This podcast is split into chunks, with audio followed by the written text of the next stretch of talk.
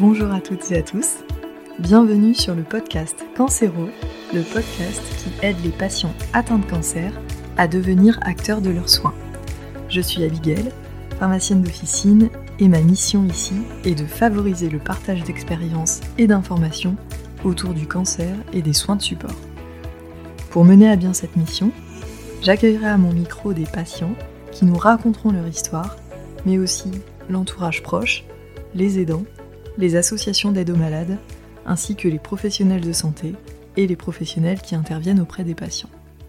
J'espère que ce contenu vous aidera, et surtout si c'est le cas, n'hésitez pas à le partager auprès de patients de votre entourage. Je vous souhaite une très belle écoute.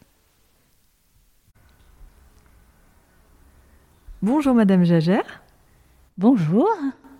Merci beaucoup pour votre temps et pour votre intervention sur le podcast Cancéro. Alors, vous êtes infirmière cadre de santé, euh, coordinatrice de la Maison de la Santé au CHU de Reims, là où nous sommes actuellement en enregistrement. Euh, est-ce que je vous ai bien présenté Oui, oui, c'est tout à fait ça. D'accord, très bien. Pouvez-vous me décrire votre rôle dans, dans, la Maison de la Santé et votre rôle auprès des patients euh, atteints de cancer? Alors, la Maison de la Santé accueille des patients normalement après leur prise en charge thérapeutique, mais on le fait aussi pendant la prise en charge thérapeutique. L'objectif est de pouvoir aider les patients euh, à pouvoir reprendre un petit peu de, temps pour eux, pouvoir expérimenter un peu des activités qui leur apportent un bien-être, pouvoir reprendre aussi un petit peu euh, euh, d'estime de soi et puis aussi un capital santé à travers différentes activités. Donc nous avons un atelier euh, cuisine pour pouvoir aussi euh, voilà, adapter son alimentation.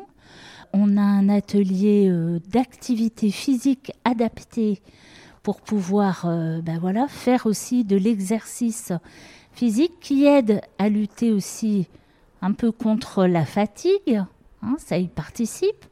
Et puis aussi, l'activité physique permet aussi, on sait, hein, il y a des études qui le montrent et qui le prouvent, ça diminue aussi le risque de récidive. Donc c'est très important. On fait aussi euh, de l'accueil autour de la socio-esthétique pour essayer aussi de, récupérer une estime de soi. Hein. C'est pas facile de perdre ses cheveux, c'est pas facile les traitements de chimiothérapie. Cette nouvelle aussi image corporelle que l'on peut avoir euh, euh, vis-à-vis de tous ces traitements que, l'on subit, hein, euh, aussi bien la chimiothérapie, mais aussi la chirurgie qui modifie aussi notre corps, euh, la radiothérapie aussi, hein, qui peut aussi être un élément qui, modifie aussi euh, l'image que l'on peut avoir de soi.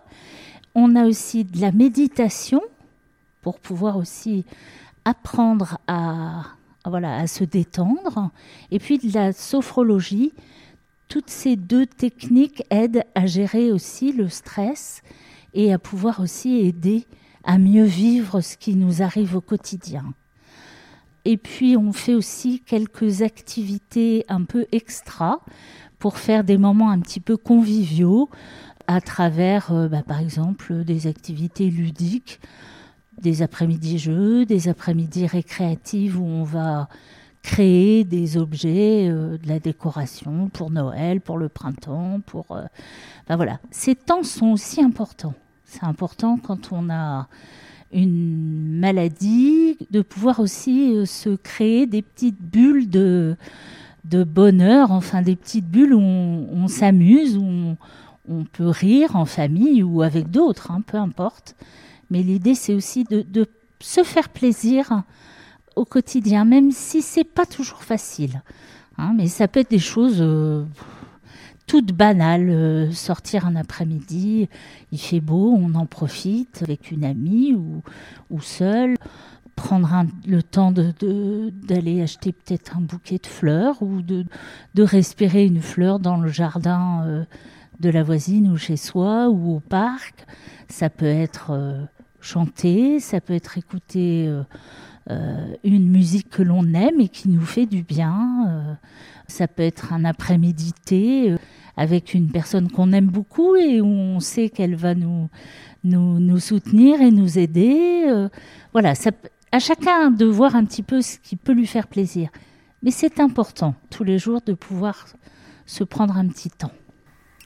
Et, en plus, ça crée euh, du lien entre les patients, euh, j'imagine, de se retrouver ici dans un même lieu, euh, d'avoir traversé les mêmes épreuves, puis de se, de se soutenir. J'imagine que ça, ça, ça, doit être un des aspects importants aussi. Alors, c'est un aspect important. Et ce qu'il y a aussi, c'est que dans notre maison, on accueille aussi des patients qui ont d'autres pathologies. Et parfois, ça, ça aide aussi. Alors, de pouvoir entendre que ben, quelqu'un qui a une autre maladie peut être aussi lourdement impacté euh, par cette pathologie. Et du coup, ça permet aussi parfois de relativiser ce qui nous est arrivé. Mais c'est vrai aussi que le partage de père à père, celui qui a eu aussi le même traitement, en même temps, on est tous différents et on vit les choses de manière différente. Et c'est aussi ce partage autour de comment chacun, de manière individuelle, a traversé cette épreuve et qu'est-ce qu'il en a fait? Qu'est-ce qui ressort pour lui et qu'est-ce qui peut le rendre plus fort ou qu'est-ce qui l'a affaibli et comment on peut aussi, euh, à travers les, partages, ben, dire ah ben tiens c'est intéressant elle a fait comme si lui il a plutôt fait comme ça ah mais ça moi je voudrais pas du tout. Mais voilà c'est aussi ça le partage effectivement.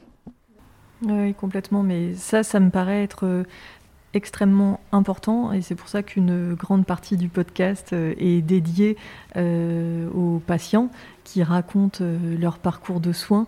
Parce qu'en effet quand on est dans les traitements, en fait, euh, on, a la tête dans le guidon, c'est très dur euh, d'avoir des perspectives et ça fait du bien d'entendre d'autres patients, de sentir qu'on n'est pas seul, de sentir que d'autres personnes aussi, d'autres patients sont passés par quoi on passe et, que c'est totalement euh, normal et que, et que c'est des périodes très difficiles. Et ça, de, l'entendre euh, de la part d'autres patients, c'est vrai que ça, aide beaucoup les patients qui sont, qui sont actuellement en traitement. Ben oui, parce que quand on vit quelque chose, pour soi, c'est 100% difficile. Euh, quand on regarde l'autre qui a traversé cette épreuve, on se dit Ah, bon, ben, peut-être que moi aussi, je peux espérer être à nouveau, ou peut-être pas tout à fait comme avant, mais ça s'en approche. Et ça, c'est important. C'est important l'espoir.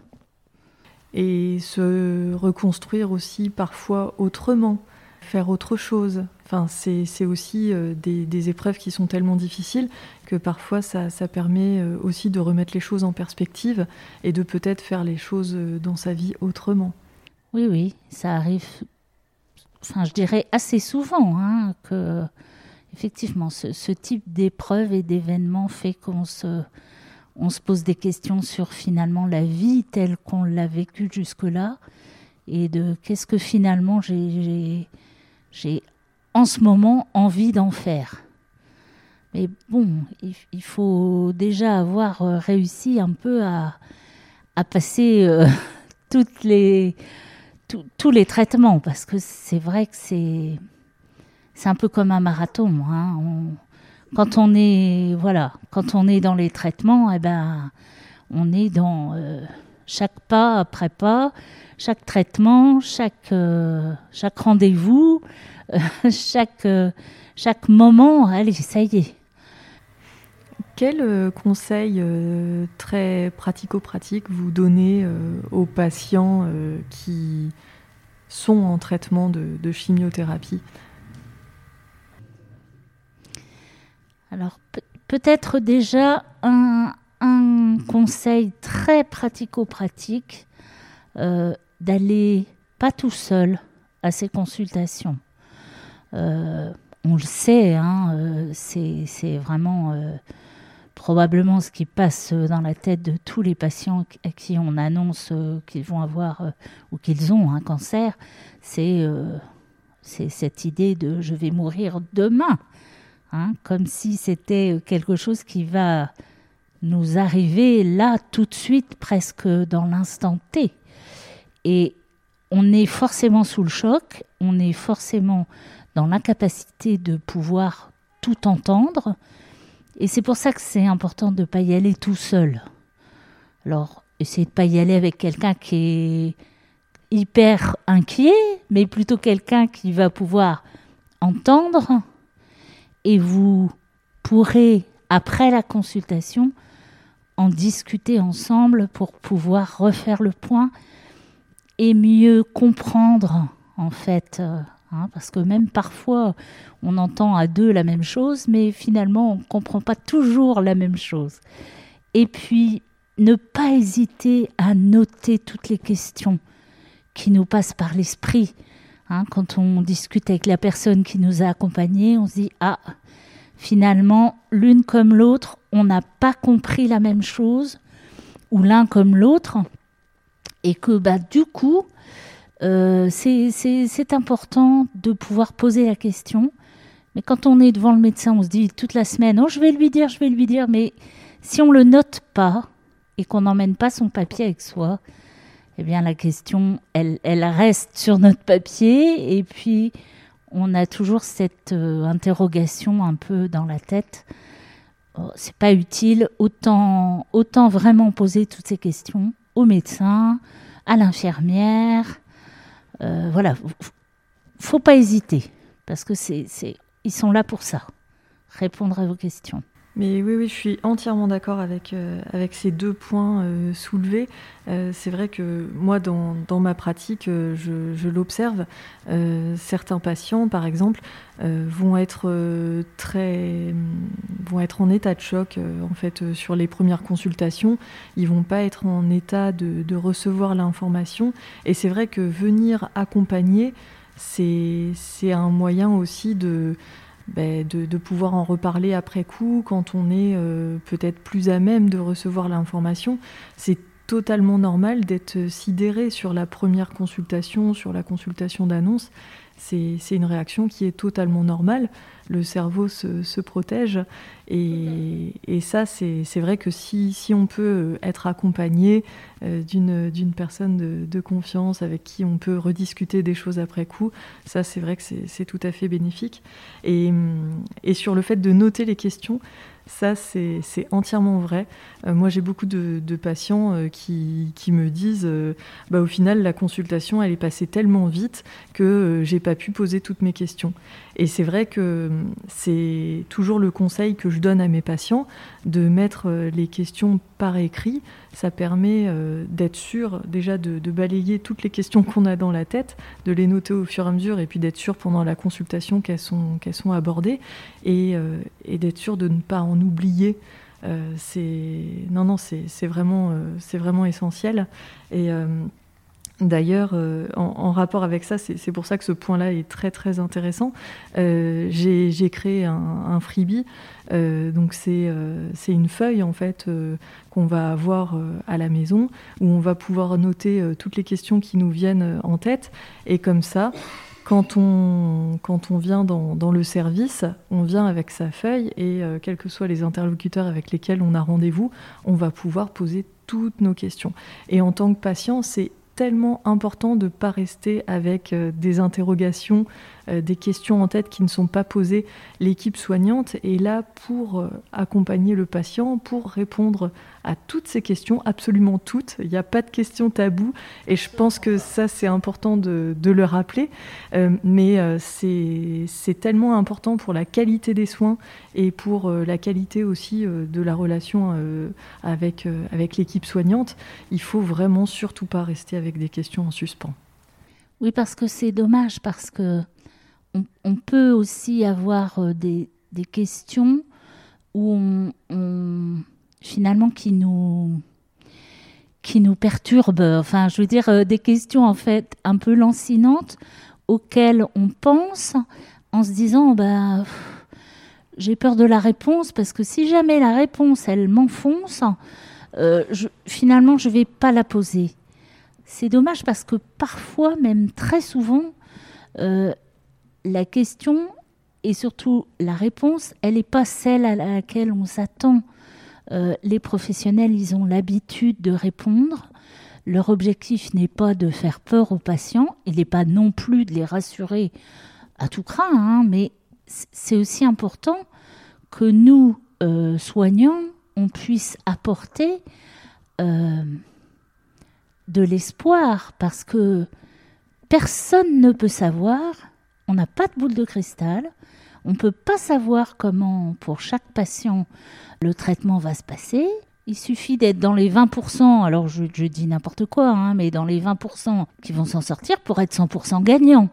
Mais c'est vrai que si dès le départ je me dis bah euh, je vais jamais y arriver, c'est pas pour moi, ça rend les choses plus compliquées. Mais le fait de poser euh, toutes ces questions aussi, toutes les questions qu'on a en tête en tant que patient, c'est aussi euh, une manière euh, aussi de, de, décharger, d'enlever de la charge mentale, parce que c'est tellement, ça peut être très ruminant. On peut, on peut ruminer ces questions pendant, pendant longtemps sans en avoir jamais la réponse, parce qu'on n'a pas osé en parler aux professionnels. Et c'est vrai que le meilleur moyen de, stopper ça, euh, c'est euh, justement de, poser toutes ces questions. Et d'oser en parler. Oui, complètement, quel que soit le problème. Moi, je me, je me souviens d'une patiente, plus elle voyait que son cancer euh, allait mieux, que les traitements étaient efficaces, plus elle était angoissée. On ne comprenait pas. Et un jour, je la vois en consultation et et pour finir, euh, elle a réussi à me dire qu'il y avait quelque chose qui s'était passé dans sa vie et elle avait eu très peur pour son enfant et elle avait euh, passé un pacte euh, avec, avec Dieu en lui disant bah écoute si moi je suis malade c'est pas grave mais sauve sauve mon enfant. Et son enfant était sauvé et du coup elle se disait mais finalement j'ai ce cancer mais si si finalement je guéris, euh, peut-être que c'est mon enfant qui à nouveau euh, va pas être bien. Donc on peut avoir vraiment des choses dans sa tête qui sont vraiment des freins et qui nous empêchent de pouvoir aller mieux. Et c'est dommage. Euh, hein, bien entendu, on a fait tout un travail autour de cette question. Dieu n'est pas, n'est pas, on, ne fait pas comme ça un, un comment on pourrait dire, un pacte, euh, enfin voilà, euh, pour, euh, on marchande pas sur tu, tu, sauves un tel et puis moi, voilà. C'est pour ça que c'est important aussi que dans les équipes pluridisciplinaires, il y ait des psychologues. Parce que c'est vrai que toutes ces choses-là, euh, enfin, il, faut, il faut les sortir. C'est de l'ordre de l'intime et c'est très personnel. Et c'est vrai qu'on va pas. Ce sont pas des choses qu'on va raconter sur la place publique, bien entendu. Hein. Et ça participe à la prise en charge globale du patient. Et, c'est vrai que ça, c'est des aspects euh, qui, qui, sont hyper euh, importants à aborder avec un psychologue pour, pour cheminer, se mettre au clair sur ces questions-là. C'est vrai que c'est des questions qui sont tellement, tellement difficiles. Euh. Et très personnelles. Et euh, il y a beaucoup de patients qui trouvent euh, du sens à ce qui leur arrive en se disant, bah voilà, et, qui est probablement vrai, hein, en disant, bah voilà, j'ai eu le décès de machin, j'ai eu un stress important, j'ai eu mais c'est vrai aussi que c'est important de pouvoir l'exprimer et de pouvoir aussi, euh, à un moment, euh, pouvoir aussi vider cette charge et ce, et ce, euh, ce, ressenti. Et vous me parliez aussi d'activité physique. L'activité physique, effectivement, on en a parlé au tout début. On sait, on, on sait que le moment où on se repose, euh, je, vais aller d'abord du côté du repos parce que je trouve que c'est tellement important. Euh, on a beaucoup de patients qui disent oh là là là là, mais je dors tout le temps, je suis fatiguée, euh, puis je fais plus rien. et, c'est on ne fait plus rien, on, ne fait plus la même chose. C'est-à-dire que quand on se repose, quand on dort, euh, on sait que c'est le moment euh, le plus important pour notre corps pour se réparer. Le sommeil, c'est à ce moment-là, pendant notre sommeil, qu'on on répare quelque chose. D'ailleurs, c'est pas pour rien, on dit sommeil réparateur. Donc, bien entendu que ça participe à notre bonne santé et que effectivement, quand on se repose beaucoup et quand on dort beaucoup, euh, effectivement, ça va nous réparer parce que ben, tout ça, ça nous perturbe, ça nous rend les choses plus compliquées pour beaucoup, beaucoup, beaucoup de choses. Euh, Donc c'est important. Oui, complètement. Et, c'est vrai que pour en revenir à l'activité physique, euh, on sait que c'est le meilleur remède contre la fatigue. Ça, c'est encore très important de, le dire et de le re-redire. C'est totalement contre-intuitif parce qu'on pense que quand on est fatigué, euh, il faut impérativement se reposer. Ça, peut être vrai dans certains cas, mais on sait que dans les traitements euh, avec, euh, avec des chimios, dans les traitements de cancer, au contraire, c'est une fatigue qui est chronique, qui est épuisante. Et, que du coup le meilleur remède pour lutter contre la fatigue, c'est justement de se remettre progressivement en activité, de faire une activité qui nous plaît, sur le long terme et que c'est le meilleur remède euh, justement contre, contre la fatigue. Et on sait aussi que c'est le seul remède, enfin c'est le seul facteur identifié euh, qui permet de diminuer le risque de rechute. Et ça, c'est encore très important de le dire. Oui. Euh, c'est vrai qu'il y a quand même beaucoup, beaucoup de patients, de patientes qui, qui, expriment le fait d'être très fatigués et surtout de, se reposer beaucoup, de faire beaucoup moins de choses. Et c'est normal euh, parce que effectivement, euh, bah, une chirurgie, une chimiothérapie, une radiothérapie entraînent des modifications corporelles et le, corps, c'est le moment où on, se repose, hein, c'est le moment du sommeil où notre corps se répare en fait. Et du coup, ben oui, effectivement, euh, euh, c'est normal d'être plus fatigué, c'est normal de se reposer, et on ne fait pas rien lorsque l'on se repose, parce que bien entendu, notre corps se répare aussi à ce moment-là. Et c'est important de le voir aussi comme ça. Mais c'est aussi important de contrebalancer aussi euh, cet aspect par des moments où on va faire une activité. Quand je disais se faire plaisir, c'est ça aussi. C'est faire une petite sortie euh, dans le parc à côté, euh, c'est passer du temps à, jouer avec, faire un petit jeu avec ses enfants et rire de, de, tout et de rien. et c'est aussi faire de l'activité physique parce que l'on sait que l'activité physique euh, fabrique des endorphines et que ça, c'est une hormone du bien-être et que effectivement, ça contrebalance aussi le fait que on passe du temps à se reposer et que ce sentiment de ne plus rien faire euh, dans son, quotidien est contrebalancé aussi par les, les autres choses que l'on savoure euh, et que l'on fait en, comme dirait euh, Léa Aubert, qui, est notre, euh, notre professionnel qui nous fait la méditation, en pleine conscience. Hein, c'est-à-dire vraiment, j'en profite complètement. Et c'est pas un moment que je traverse comme ça, quand je, voilà, comme si je vais faire mes courses. Non, je savoure le moment où je prends ce temps de faire et de prendre du temps pour me faire plaisir, pour, euh, pour partager avec d'autres. C'est très important. C'est aussi ça qui va vous aider aussi à, traverser ces moments qui sont difficiles et compliqués.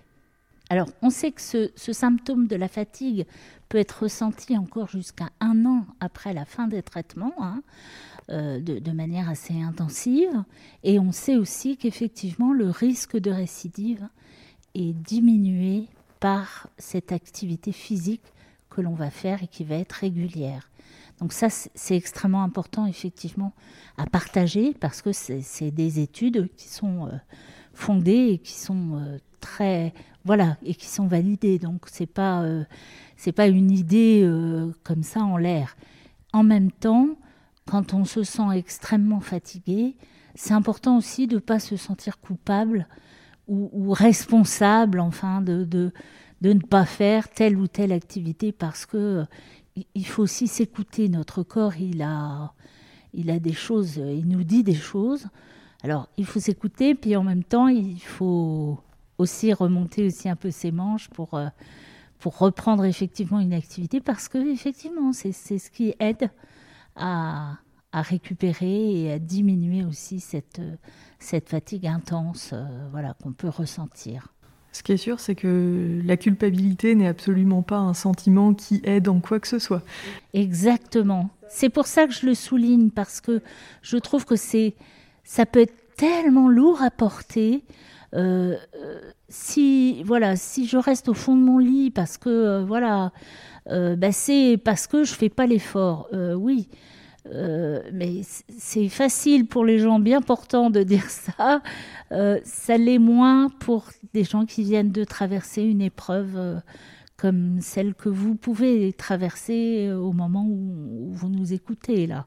Bien sûr, il faut se laisser le temps et puis et puis c'est parfaitement ok de temps en temps de ne pas être en mesure de faire les choses et, et c'est pas grave.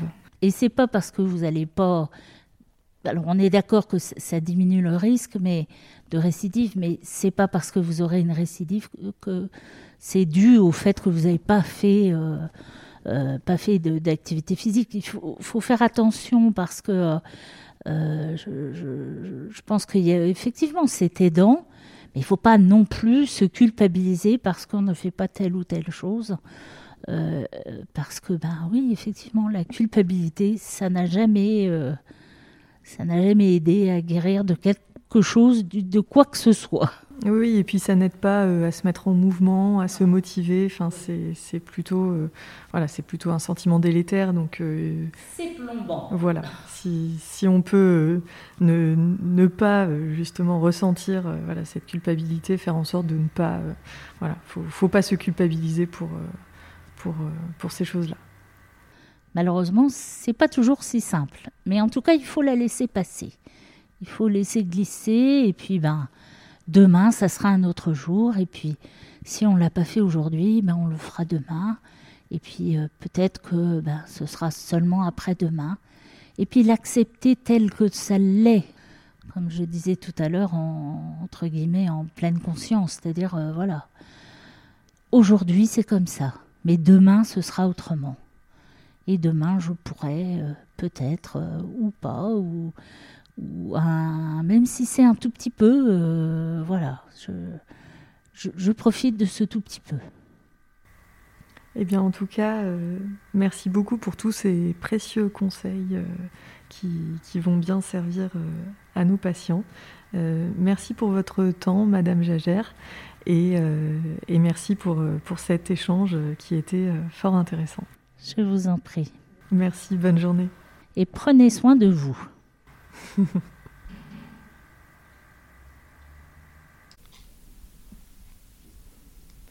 Petite note de fin d'épisode pour vous rappeler que vous pouvez télécharger le cadeau gratuit que j'ai créé pour vous. Il s'agit d'une feuille très pratique pour les patients et qui permet la prise de notes entre deux passages dans le service hospitalier. Le but de cette ressource est de faciliter la communication avec l'équipe de soins et de ne pas oublier les choses à dire en consultation.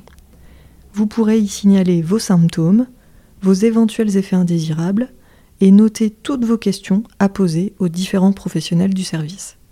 J'espère que cette ressource vous aidera dans votre prise en charge et vous trouverez le lien pour la télécharger gratuitement en note de l'épisode ainsi que sur la page Instagram. Merci d'avoir écouté ce nouvel épisode de Cancéro. Si le contenu vous a plu, n'hésitez surtout pas à le partager auprès de patients de votre entourage qui pourraient en avoir besoin. Vous pouvez aussi mettre 5 étoiles sur Apple Podcast ainsi qu'un commentaire. Ça permet de rendre le podcast Cancéro plus visible et d'aider un maximum de patients. Si vous souhaitez me contacter pour me faire des retours sur les thèmes que vous aimeriez que j'aborde, me faire part de vos problématiques, ou peut-être même me raconter votre histoire, c'est sur la page Instagram du podcast que ça se passe, à cans.hero, C-A-N-C.heros. Je vous souhaite une très belle journée, prenez bien soin de vous et à très vite